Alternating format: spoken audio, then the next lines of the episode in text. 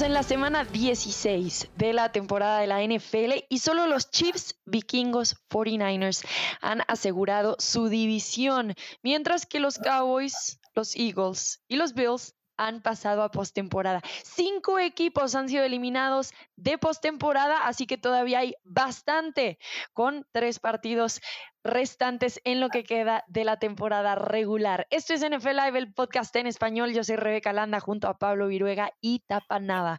¿Cómo estás, Pablo? Hola Rebe Tapa, saludos con mucho gusto. Y hablabas de los que están dentro, de los que están fuera, y si las matemáticas no me fallan, 27 equipos hasta la semana 16 tienen posibilidades de meterse a la postemporada, no quiero decir de llegar al Super Bowl, pues, porque hay unos que realmente no, no, no van a alcanzar. Pero en este momento, 27 equipos pueden estar en la postemporada o hasta alcanzar el Super Bowl. Eso nos lleva a la misma cifra que se presentó la campaña anterior. Y solo porque los Rams perdieron, porque si los Rams hubieran ganado el lunes por la noche, hubiéramos tenido 28 equipos disputando lugar para la postemporada, matemáticamente hablando, algo que nunca antes en la historia de la NFL se había presentado. O sea que estamos viviendo momentos casi sin precedentes, aunque todavía bastante emocionantes, más allá de lo que haya sucedido con los Rams. Tapa, ¿cómo estás? Muy bien, Rebe, Pablo, qué gustazo saludarlos cuando estamos en la antepenúltima jornada de la temporada regular, en la que cuatro equipos pueden asegurar su boleto a postemporada, ninguno con su propio resultado, sino tendrían que ganar y esperar otras combinaciones, y otros dos podrían cerrar ya con una victoria ellos mismos su división. Y bien lo dicen, una temporada cerrada como siempre, en la que 133 partidos se han definido por una anotación o menos. Esto es la NFL. Qué locura. Y en la semana 15 también pasó algo histórico. 33 puntos fueron los que consiguieron los vikingos para regresar en el regreso más largo, más grande en la historia de la NFL. Así que, sin duda, esta temporada ya pasó a la historia. El que también ha pasado a la historia y que recordaremos con muchísimo cariño es Franco Harris, ganador de cuatro títulos de Super Bowl, autor de esa emblemática jugada, la Inmaculada Recepción, y bueno, murió a los 72 años, informado este miércoles por los Pittsburgh Steelers. ¿Y qué momento para que esto suceda? Porque se va a celebrar justamente el aniversario número 50 de la Inmaculada Recepción este fin de semana. Iban a retirar el jersey de Franco Harris en el estadio para recordar ese momento tan histórico y no nada más ese momento, porque Franco Harris fue mucho más que ese momento. Lo recordamos por él, pero a ver, llegó a ganar cuatro veces un Super Bowl. Cuando se retiró era el corredor con mayor cantidad de yardas por tierra de la NFL. ¿Ustedes cómo recuerdan a Franco Harris y cómo se sintieron al recibir esta noticia que realmente nos tomó por sorpresa? Pablo.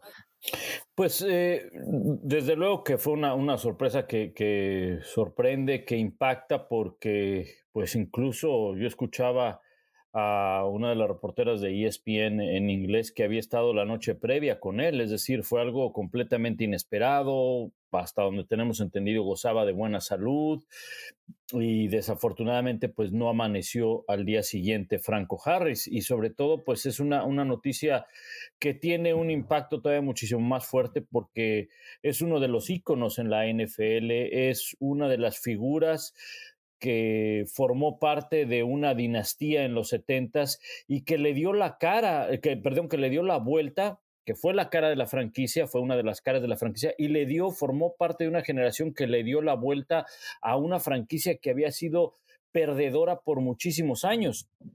De hecho, ahora que hablas de esa inmaculada recepción, pues esa fue la primera victoria en postemporada de los Steelers. Ese año no fueron campeones, pero fue la primera victoria en la postemporada en toda la historia de, la franquicia de los Steelers, que por años antes de los 70 o sea, obviamente tenemos nosotros la idea de que los Steelers, pues, fue siempre una, eh, un, equipo competitivo, pero previo a los 70 era uno, e, eran uno de los peores equipos de la liga y Franco Harris formó parte de esa generación.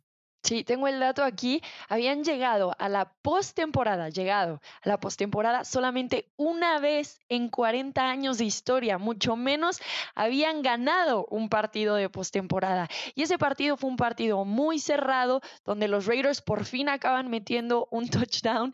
Y bueno, ellos iban abajo, entonces 7-6. De repente pasa esto de la inmaculada recepción y acaban ganando los Steelers, que pasan con su primera victoria de postemporada. ¿Cómo lo recibiste tú la noticia, Tapa? ¿Y qué recuerdas de Franco Harris? Rebe, con mucha sorpresa, porque la verdad yo no había leído ni estaba enterado, y al parecer no era así, de que estuviera enfermo, estuviera en un hospital. Es más, hacía poco yo le comentaba a unos amigos, porque lo vi en una presentación de televisión, que pues tenía por ahí su pacto, ¿no? Parecía que nunca envejecía, uno lo veía, y desde que yo era niño lo recuerdo con esa barba tupida, alto, fuerte, sonriente, y de repente recibe la sorpresa de que ha fallecido, como dijo Pablo, Brooke Pryor, la reportera de ESPN.com en, en Pittsburgh, a quien tengo el gusto de conocer porque antes cubría a los Kansas City Chiefs para el periódico de la ciudad, comentaba en redes sociales que había estado, se lo había encontrado en un centro comercial la noche anterior, le, le presentó a sus hijos, se tomó fotografías con él, y esa es la manera en que lo recuerdo fuera del campo tuve la oportunidad de toparme con él, decir, encontrármelo, pero el tipo no sabe ni que existo, eh, en, varios eventos de la NFL. Pablo recordará también que él era muy asiduo a presentaciones de NFL Experience, Super Bowls, alrededor siempre de lo que era la, la liga siempre sonriente, siempre amable, lo saludabas, le decías que eras mexicano y peor, este, sonreía, estaba plenamente consciente de la fanaticada que hay por los Steelers al sur de la frontera con los Estados Unidos.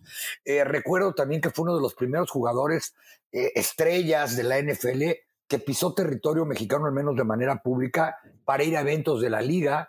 Eh, y lo recuerdo siempre con una sonrisa caminando grandote, es decir, muy fuerte muy, reitero, muy, muy sano. ¿no? Por otro lado, dentro del fútbol americano, siendo niño, lo recuerdo como una de las primeras estrellas de la liga que se me quedó grabado un corredor que a mí se me hacía que combinaba la fuerza con la velocidad y la elusividad, y de los primeros que podían hacer eso de ir a ganar las yardas difíciles y salir por, por pase en campo abierto, ser, ser elusivo y por supuesto como parte de aquel backfield junto a Rocky Blair.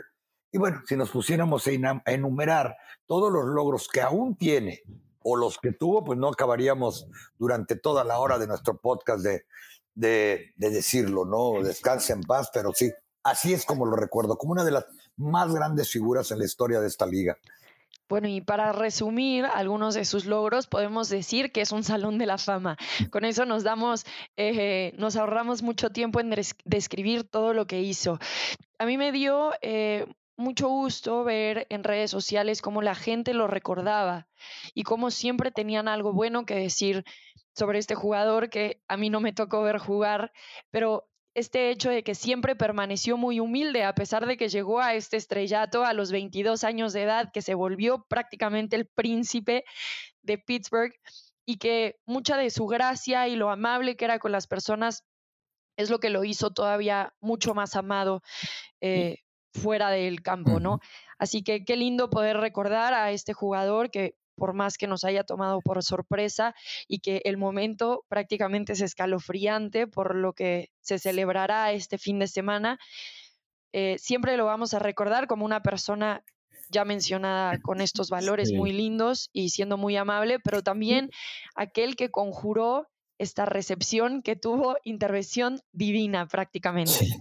Sí. fíjate que en el tema del terreno de juego lo explicaba muy bien el Tapa, eh, lo que combinaba. Y no olvidar que, que, los Steelers, obviamente de esos cuatro Super Bowls que, que ganan en un periodo de seis años, eh, los primeros años de los Steelers eran juego terrestre y defensiva. La defensiva siempre fue el sello de, eh, los Steelers en los 70s, pero el juego terrestre, si uno ve los números de, Terry Bradshaw en los primeros dos Super Bowls, pues son números discretos, Ya en los últimos dos, bueno, ya era un equipo un poco más vertical para lanzar el balón eh, bajo las condiciones que se jugaban en, aquel entonces, pero Franco Harris fue la pieza clave para que este equipo a la ofensiva pudiera caminar por la vía terrestre junto con eh, Rocky Blyer, ¿no? Pero eh, Franco Harris siempre, como decía el Tapa, siempre tenía una sonrisa.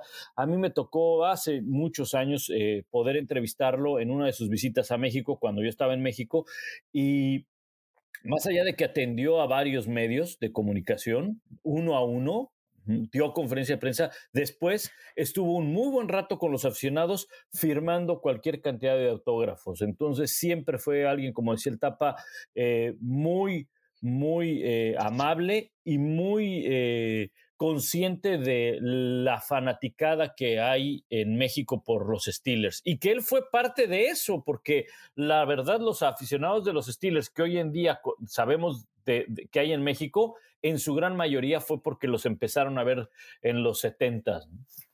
No, y todavía más importante, mucha de esa fanaticada y muchos de los que comenzamos a jugar fútbol americano muy jóvenes en, en territorio mexicano, ¿cómo no eh, haberlo visto y ver cómo él permeó al grado que todo el mundo quería usar el número 32 o era uno de los números que más querían absolutamente todos los que jugaban de corredores eh, por, por eh, Franco Harris. Por otro lado, eh, él está prácticamente en el top 5 de casi cualquier estadística trascendente para un corredor. Y hay que recordarlo que lo hizo en temporadas de 14 partidos. Es decir, cuando uno piensa que el único otro corredor en la historia de los Steelers que como novato ha superado las mil yardas fue Najee Harris y fue en temporada de 17 juegos, hay que empezar a, balancear cómo está el asunto. Y además de que todos los, números que puso dentro del campo fueron en el fútbol americano, en que todavía bajaban el casco para, para golpear, para taclear, que movían las piernas para ganar millardas, no marcaban el máximo avance después del primer contacto, aunque el jugador todavía ni siquiera terminaran de abrazarlo. Entonces, era el tipo de jugador de fútbol americano, creo yo, prototipo de, eh, de los años 70, 80 quizá, o de lo que uno veía hasta en las caricaturas, ¿no? Con el casco bien ajustado, este, eh, era increíble la mirada ruda que tenía y lo amable que era fuera del campo, ¿no? Esa sonrisa de la que hablamos, o de que a todo mundo les tiraba la mano.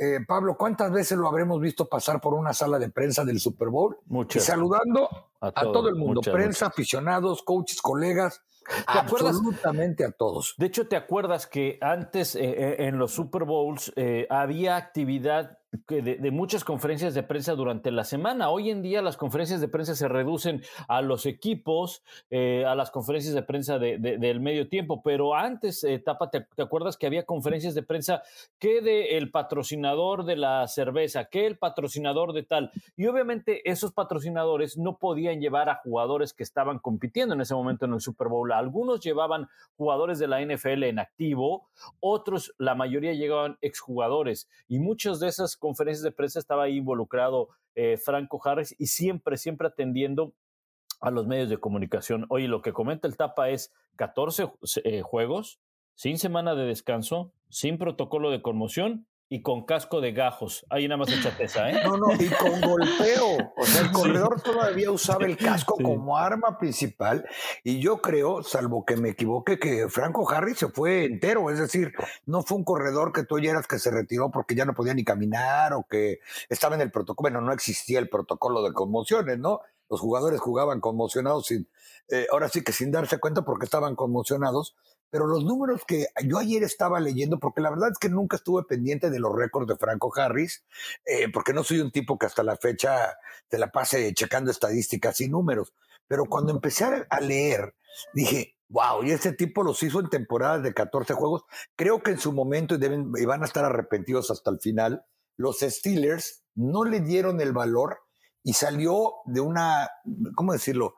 De una manera eh, poco honrosa para el equipo en la manera en que trataron cuando en el 84 pues le avisaron un día a Franco Harris que había sido cortado, ¿no? Eh, y muchos creen que él ya ni siquiera tuvo buenas temporadas después de la tristeza que sentía por la manera en que lo trataron al final, pero pues ya vemos, el próximo sábado van a retirar su número y qué ironías de la vida, el próximo sábado era la gran fiesta de Franco allá en Pittsburgh. Bueno, de hecho, sale de, sale de Pittsburgh en el 83, juega una temporada más a los 34 años de edad con Seattle. Pocos se acordarán de eso. Juega con Seattle, solo juega ocho partidos, inicia seis y ni siquiera pasó de las 200 yardas y ni siquiera consiguió una anotación, pero bien dices, em, pues eh, eh, así será recordado Franco Harris. Y ayer decía el entrenador McCarthy, que él es del área de Pittsburgh, reconoció que creció como fan de los Steelers y demás, que eh, muchos pensaban que esa temporada en Seattle,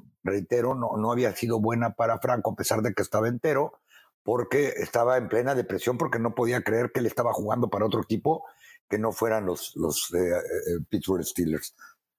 Pues estuvo nueve veces en el Pro Bowl. Sus primeras nueve temporadas estuvo en el Pro Bowl y Terry Bradshaw lo describió como un Rolls Royce, que él no veía mm. muchos de esos, ni siquiera en las calles de Pittsburgh, estaba agradecido de ver uno en su propio terreno de juego y en su campo.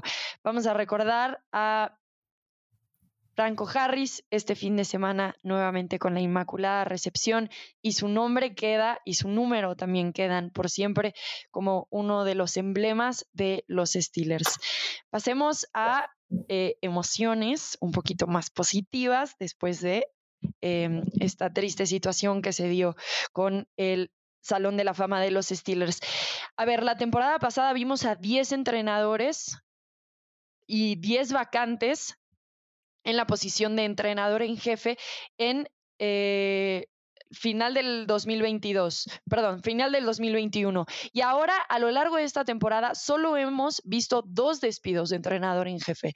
Recordemos que uno de ellos son las Panteras de Carolina, Matt Rule y Frank Reich con los Colts de Indianapolis. Pero después de las situaciones que se han dado alrededor de la NFL, creo que hay otros entrenadores que también podríamos considerar como si estuvieran en el asiento caliente, como nos gusta decirlos. ¿Quiénes de esos entrenadores ven ustedes ahorita? Porque hablamos hace un par de semanas sobre Nathaniel Hackett, estaban ustedes muy convencidos de que él sería despedido, sigue siendo en su mente eh, Nathaniel Hackett. ¿Qué podríamos decir también, por ejemplo, de mm, el entrenador de Arizona? Podríamos considerar a Todd Bowles también como alguien que está en riesgo después de la temporada que tuvieron los Bucaneros de Tampa Bay. Bueno, yo creo que uno de los que está ahí es precisamente Nathaniel Hackett, ¿no? Yo creo que él está eh, encabezando esa, esa lista, Rebe. Eh, no es responsabilidad totalmente de él, todo el equipo tiene gran responsabilidad. Eh, Russell Wilson también tiene una gran parte de responsabilidad. Y yo creo que por varios factores Hackett va a ser despedido. Una, lo más importante, la más importante, y, quizá no tiene nada que ver con el terreno de juego, ¿eh? Los dueños no contrataron a Hackett, los actuales dueños.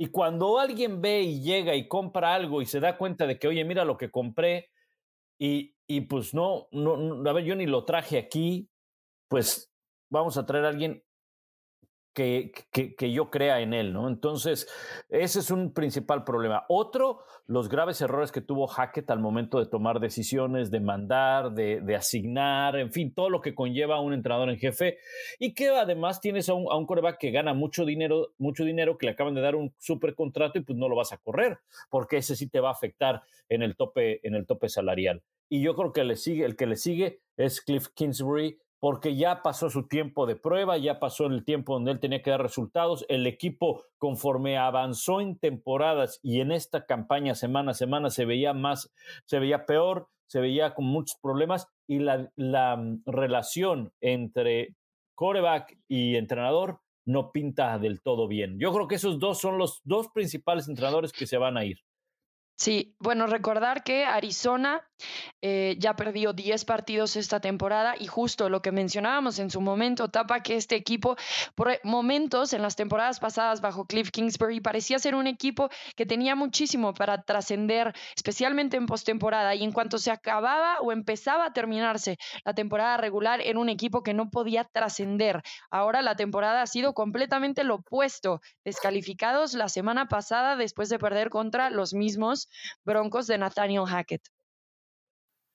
Sí, y por ahí dicen que el problema a veces no es que ganes o pierdas, sino que no veas progreso. Y creo que eso es lo que le va a suceder a Cliff Kingsbury. Eh, muchos en el alrededor de la liga comentan que también su buena relación que tuvo desde que era coreback de high school con Kyler Murray se ha roto, que no es un entrenador que sea del gusto de los entrenadores, porque la verdad es que talento en ese equipo de Arizona hay y mucho de ambos lados del balón. No me quiero imaginar otros equipos que tuvieran de Andre Hopkins y a Marquise Brown como receptores para comenzar, ¿no? Este, etcétera. Así que yo también creo que, que el entrenador de Arizona está en problemas, pero hay equipos que no solamente como los Houston Texans, que seguramente Lobby Smith hasta aquí llegó como, como entrenador y ya están estar buscando, ya de tener ahí en LinkedIn, se busca entrenador por lo menos con argumentos decentes para ser head coach, que también no muestran absolutamente ningún progreso. Ellos ya tuvieron su Super Bowl, dicho por los periódicos de Houston, cuando casi le ganan a los Cowboys y lo perdieron, ¿no? Y Lobby Smith dicen que es una gran persona, tremendo coordinador defensivo, pero ha demostrado en donde se ha parado, pues que no es precisamente un gran head coach. Pero hay equipos que, que, están ganando, que están en la lucha por la postemporada y que yo creo que de no lograrla se van a ir. Y unos, por ejemplo, Brandon Staley, el head coach de los Ángeles Chargers. Los Chargers no pueden dejar pasar los mejores y juveniles años al nivel que está jugando Herbert, como para, y con el talento que tiene a su alrededor, eh, como para seguir intentando con un coach que debutó con ellos, que es joven y pues que tristemente no ha podido dar el paso al siguiente nivel y que va a llegar muy probablemente a la última semana de la temporada regular con un cuchillo en la boca para ver si eh, califica y si las combinaciones y si avanza. Este equipo de los Chargers que tuvo lesiones tenía que estar en mucho mejor posición eh, para ir a la postemporada a estas alturas del año cierto, han ganado últimamente, eh, casi controlan su destino, vamos a decirlo así, pero el que no lleguen a, brincar esa barrera de los playoffs, creo que le va a costar el empleo a Brandon Staley. Otro que quizá pudiera estar en la silla caliente, digo porque todas estas son teorías nuestras del complot, es George McDaniels, digo quizá, porque si uno ve el récord y ve el equipo de los Raiders, debería haber sido hace tiempo. Pero eh, es su primer año.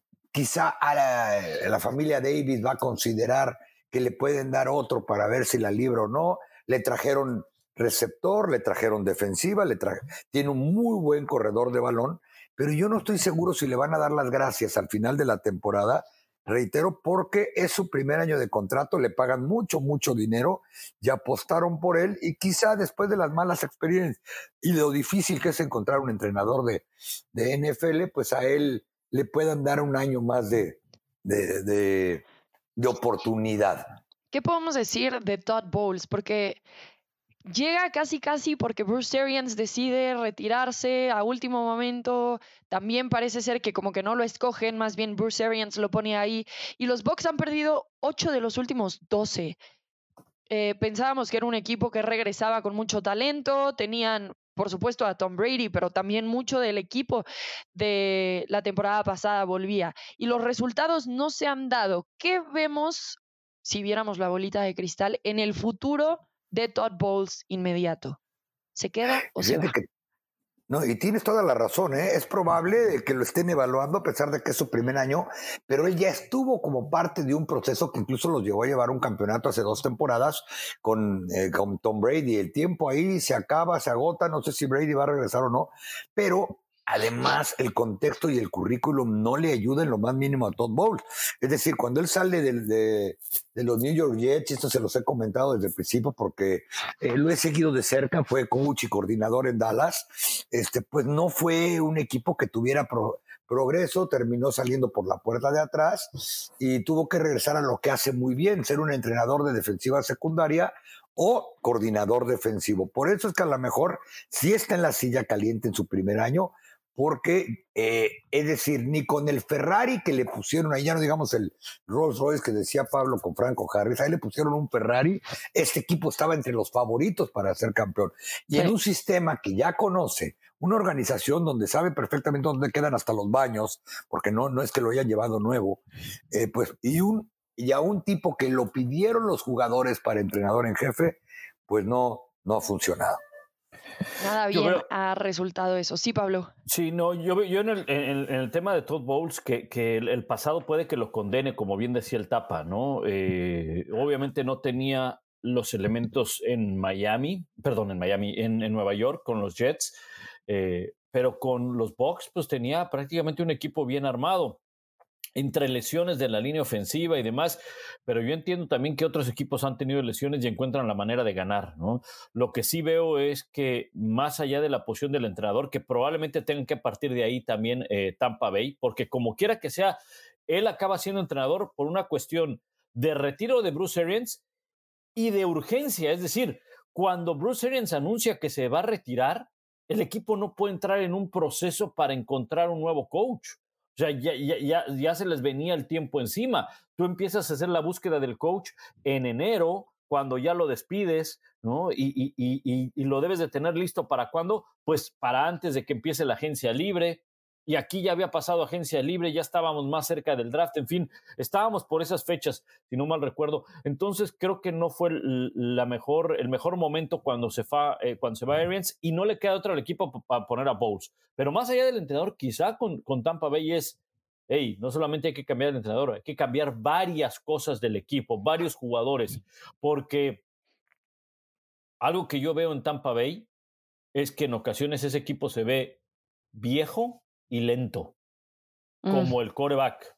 Y mira que estoy hablando de Brady, pero Brady ya es un, ya es un jugador grande, sigue teniendo un muy buen brazo, lo que tú quieras, y lento siempre ha sido, me refiero en, las piernas, ¿no? Al, momento de moverse, pero que en otras posiciones lo veas, ya es algo que, que, que empieza a preocupar. ¿no? Claro. Y, eh, bueno, muchos de ellos van a terminar siendo agentes libres, como el caso de Tom Brady, por eso también se está hablando de dónde podría terminar.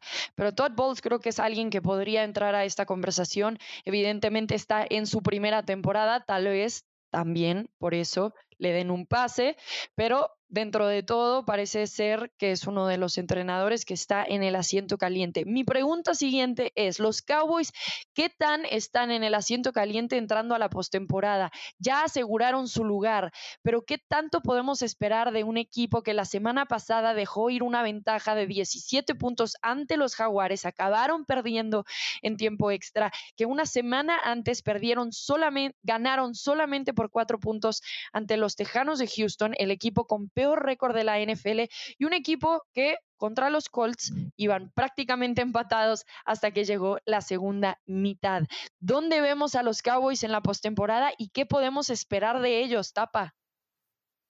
Yo anticiparía que siendo optimistas llegar a la ronda divisional, o sea, es prácticamente un hecho que los Cowboys van a jugar eh, ronda de comodines porque matemáticamente siguen vivos rumbo a la a, la competencia eh, por el título divisional. Incluso si este sábado, precisamente en la Nochebuena, reciben a Filadelfia, en lo que supongo que va a ser un partidazo, eh, pierden, ya no hay manera matemática de que ellos aspiren a la ronda divisional. Están prácticamente amarrados con la quinta siembra por ser comodines, a pesar de que es probable que tengan la tercera mejor marca de la conferencia nacional. Van a estar amarrados a jugar contra el cuarto equipo que va a ser un campeón divisional y es muy probable que sea Tampa Bay. Gracias a que creo que es muy probable que sea Tampa Bay, creo que pueden avanzar en la ronda de comodines, porque eh, este equipo de los Cowboys, a pesar de lo que mucha gente considera, está bien entrenado por Mark McCarthy. Así como yo me pasé años diciendo que pues Jason Garrett era el tipo más decente que conozco, a diferencia de lo que muchos pensaban, era un tipo disciplinario eh, se sentía Jimmy Johnson, versión 2, nada más que pues no tenía eh, la calidad de entrenador de un Jimmy Johnson. Mike McCarthy vino a hacer lo contrario, es un entrenador de los, de los jugadores. Y si uno ve lo que ha hecho con tantas lesiones desde la pretemporada, eh, bueno, desde que llegó en el 2020, con este, en época de pandemia, dos temporadas consecutivas en dobles dígitos ganadores, que tuvo que implementar un plan de juego con un coreback suplente que no tiene calidad ni para suplente en la NFL como es Cooper Rush, habría que darle un aplauso y la manera en que mueve al equipo, pero hay errores de ejecución, reitero, que los mismos jugadores reconocen. Si a eso le combinas que los Cowboys están pasando su peor momento en el tema de lesiones, no es casualidad que Jacksonville les haya remontado en la segunda mitad y así siempre el hilo en Dallas y eso es de las épocas de Tony Romo cuando yo llegué aquí en, el en la temporada 2004, siempre se corte por el lado del coreback. Este equipo dejó ir, como lo dijo el safety Jaron Kears, Micah Parsons lo reiteró, una desventaja, una ventaja, perdón, de 17 puntos. Así como dejó ir una de 14 contra Green Bay y, en Lambeau Field, esas cosas no se hacen en la NFL, con una defensa que permitió 503 yardas, con una defensa que permitió 200 yardas por carrera y que hizo lucir a Trevor Lawrence eh, como el Trevor Lawrence que jugaba en Clemson. ¿Por qué? porque su mejor liniero defensivo contra la carrera está fuera toda la temporada, porque Leighton Van Der Esch, que está teniendo su mejor temporada desde novato, eh, salió lastimado en el primer cuarto y no va a regresar ni este fin de semana, ni el jueves tampoco contra Tennessee, a pesar de que digan que, que no es tan grave como, como se suponía en principio, y perdió a su segundo esquinero titular. Entonces, ¿qué sucede si pierdes a, uno de tus mejores jugadores en cada una de las líneas de la defensa? Pues resulta en 503 yardas y hacer lucir, reitero, a Jacksonville como si fuera contendiente al Super Bowl. Por eso es que creo que a este equipo se le va a complicar playoff y no creo que lleguen a juego de campeonato de conferencia. Creo que sí tienen equipo para competir hasta la ronda divisional. Sí, los Cowboys tendrían que ganar el resto de sus partidos y los Eagles perder el resto de sus partidos para que los Cowboys puedan tener una mejor posición eh, dentro de la misma división. Así que eso se ve poco probable. De todas maneras, hay que pensar en estos Cowboys como los que ya aseguraron su pase a la postemporada, Pablo.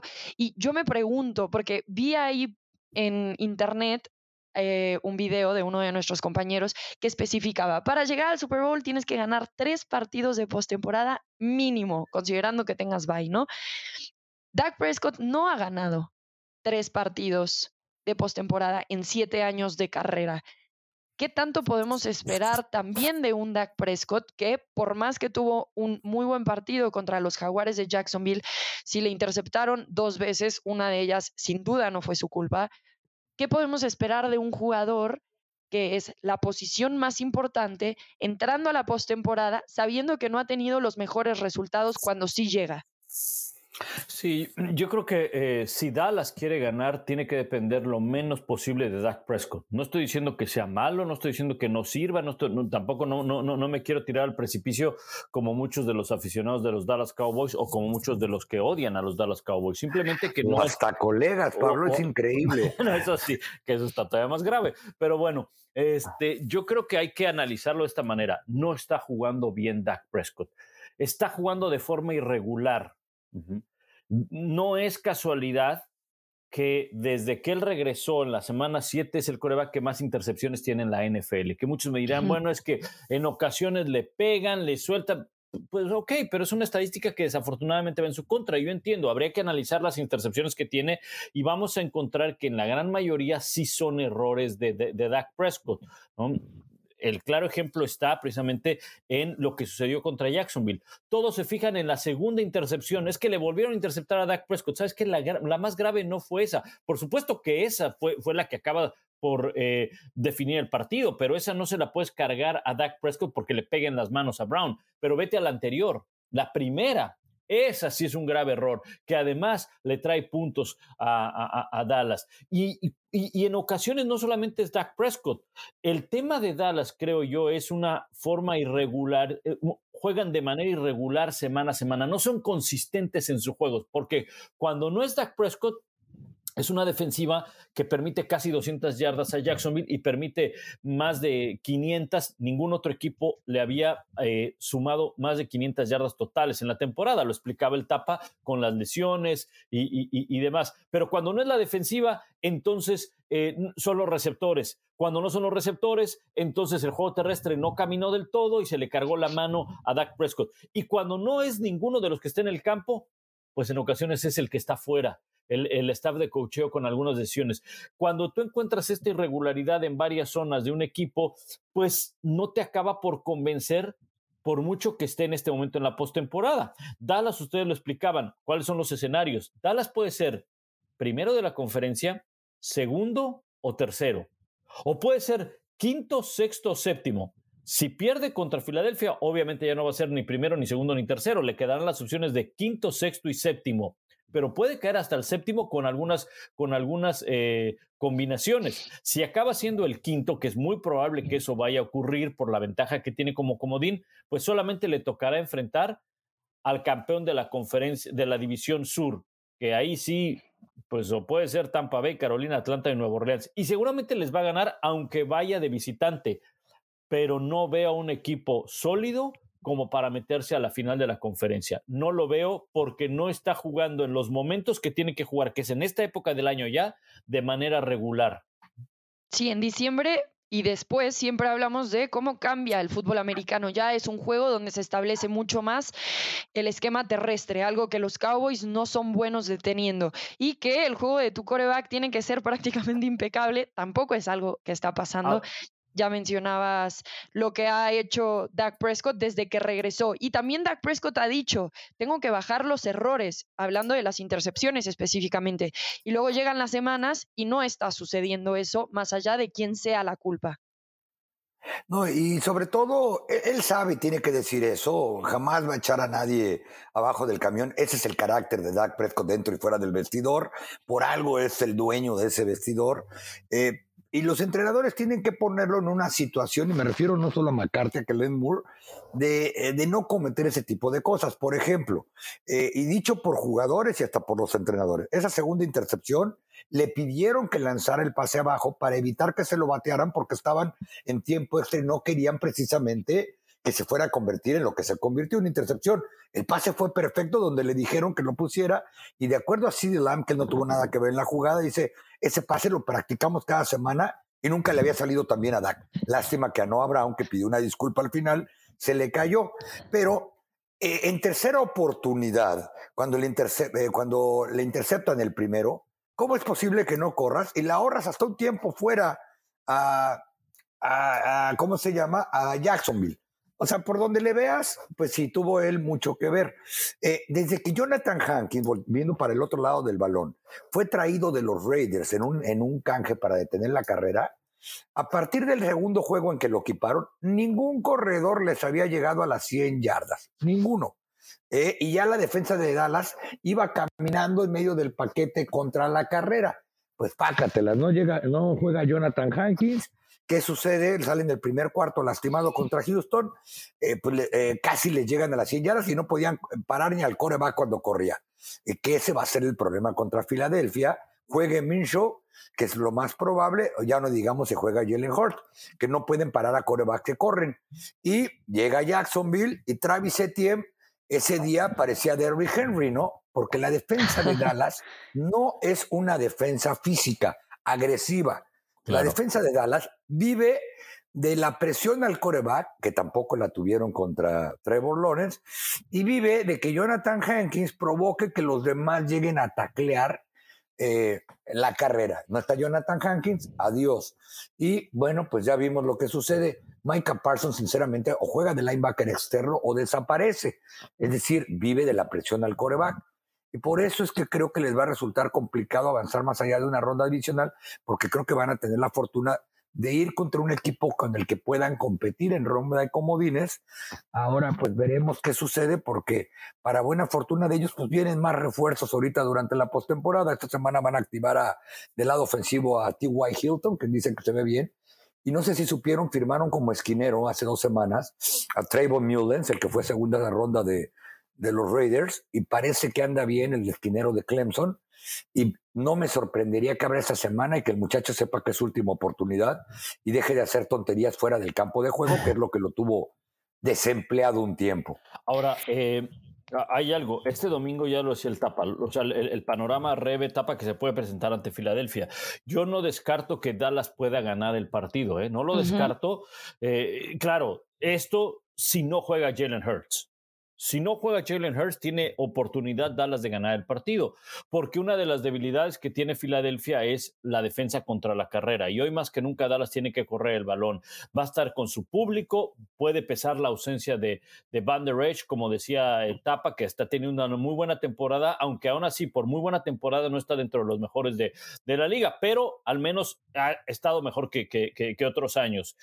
Pero esta, eh, eh, esta victoria, en caso de que se dé para Dallas, puede ser una victoria engañosa, puede ser una victoria que los motive, pero creo que hay ciertas cosas en Dallas que difícilmente se van a corregir. ¿Los errores de Dak Prescott se pueden llegar a corregir? Sí, desde el planteamiento, desde la manera de mandar jugadas, desde ponerlo en una situación donde no se tenga que exponer tanto el balón, que sus receptores no cometan lo que cometió Noah Brown, que el mismo Dak Prescott haga, haga y tome buenas decisiones. Lo que yo sí veo que no se puede corregir en Dallas es que hagas mejor a una defensa contra la carrera, hagas mejor a una defensa contra eh, jugadas grandes, porque ese ha sido otro dolor de cabeza de esta defensiva de Dallas. No es buena contra la carrera, ya lo explicaba el Tapa, depende de uno o dos o, otros hombres, no tiene profundidad en su roster como para poder pelear contra la carrera físicamente y permite muchas jugadas grandes. Lo que pasa es que es una defensiva que con lo, eh, con lo espectacular de las capturas, de los robos de balón, de las intercepciones, pues puede que esos, esas debilidades las aviente debajo de, del tapete y no se vean, ¿verdad? Claro, bueno, ese es uno de nuestros partidos destacados de este fin de semana. Las Águilas de Filadelfia enfrentando a los Vaqueros de Dallas. Obviamente es un juego divisional, está a las 4.25, 3.25, dependiendo dónde estén. Y ya hablamos un poco, ¿no? Jalen Hurts tiene un esguince en el hombro, puede ser que juegue, puede ser que no. Garner, Minshew podría ser el que acabe entrando para los, para los Philadelphia Eagles. Y Garner Minshew, un jugador que lo hemos visto ganar anteriormente y que sí podría mantener a este equipo vivo en este partido. Y los que sigan en caso de que Jalen Hurts necesite descansar y recuperarse del hombro para la postemporada. ¿Qué otro partido no nos podemos perder este fin de semana? Bueno, en mi caso, yo iría con dos, básicamente, que uno es el de Washington en San Francisco. San Francisco va a enfrentar a una defensiva física, va a enfrentar a un equipo que ha crecido, un equipo que tiene aspiraciones de postemporada, que probablemente es el último tren, eh, si se quieren subir o si pueden subirse o no, contra San Francisco, que parece hoy, hoy, en día el mejor equipo que hay en la conferencia nacional o uno de los dos mejores equipos después de ver la contundencia con la que Filadelfia ha estado ganando. Y sobre todo porque eso le podría dar a San Francisco una victoria, seguir con la confianza de, Purdy, el quarterback, seguir con una defensa que parece que ya tiene el jugador del año defensivo, que es Nick Bosa, y seguirse enfilando rumbo a los playoffs en perfecto ritmo. Y el otro partido, que sin duda yo no me perdería, es el de Raiders contra Steelers, cierto, son dos equipos que muy probablemente no van a estar en la postemporada, pero toda la emotividad que hablábamos después del triste fallecimiento de Franco Harris en el Estadio Heinz, el día que le retiran el número y el día que cumple 50 años la Inmaculada Recepción, que de acuerdo a los propios jugadores directivos y equipos es la jugada más icónica en la historia de la NFL, pues seguramente ese día hay que estar pendiente de lo que sucede allá, allá en Pittsburgh. Totalmente de acuerdo. Pablo.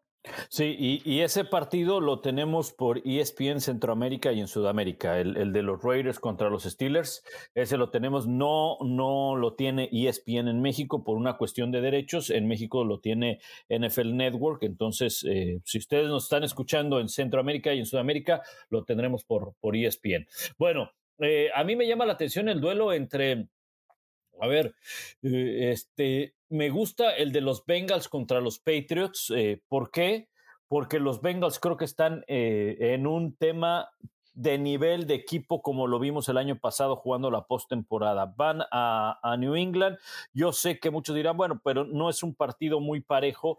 No, definitivamente creo que, Cincinnati eh, es el favorito. De hecho, sale como favorito por tres puntos, pero a mí me gustaría ver a un equipo de Cincinnati en New England. Siempre es complicado poder ganar allá y contra la defensiva de New England, que es lo mejor que tiene este equipo de los Patriots. Así que es, es un partido que, que, me atrae por, por ese duelo que vamos a ver, la ofensiva de Cincinnati y defensiva de Patriots. Sí, yo voy a sumar nada más el de Giants contra Vikings, porque estos dos equipos ganan partidos cerrados. Los gigantes vienen prácticamente de su victoria más importante ante los Commanders, acaban posicionándose como los sextos en la nacional para pasar a la postemporada. Esta victoria sería importantísima para ellos ante unos vikingos de Minnesota que iban perdiendo 33-0 ante los Colts y acabaron con la remontada más grande en la historia de la NFL, 39 a 36. Terminó ese partido partido. Así que creo que este puede ser un partido entretenido, uno que acabe cerrado y que nos dé esas emociones. Ese también lo vamos a tener para Sud y Centroamérica. De hecho, voy a estar con Kenny Garay Sebastián Martínez Christensen en la narración, así que también nos pueden escuchar por ahí. Bueno, hemos llegado al final de este podcast, NFL Live, el podcast en español, previo a la semana 16 de la NFL. Muchísimas gracias, Pablo. Saludos, eh, Rebe, un abrazo también, eh, Tapa, y felices fiestas para todos los que nos escuchan. Ojalá que la pasen bien. El fin de semana, mucho, mucho fútbol americano. Tapa, gracias. Al contrario, un fuerte abrazo, una muy feliz Navidad para ustedes dos, para todos los que nos hacen el favor de escucharnos, para la producción, para Fernando López. Y también rápidamente, ayer salieron las listas de los reclutados al Pro Bowl.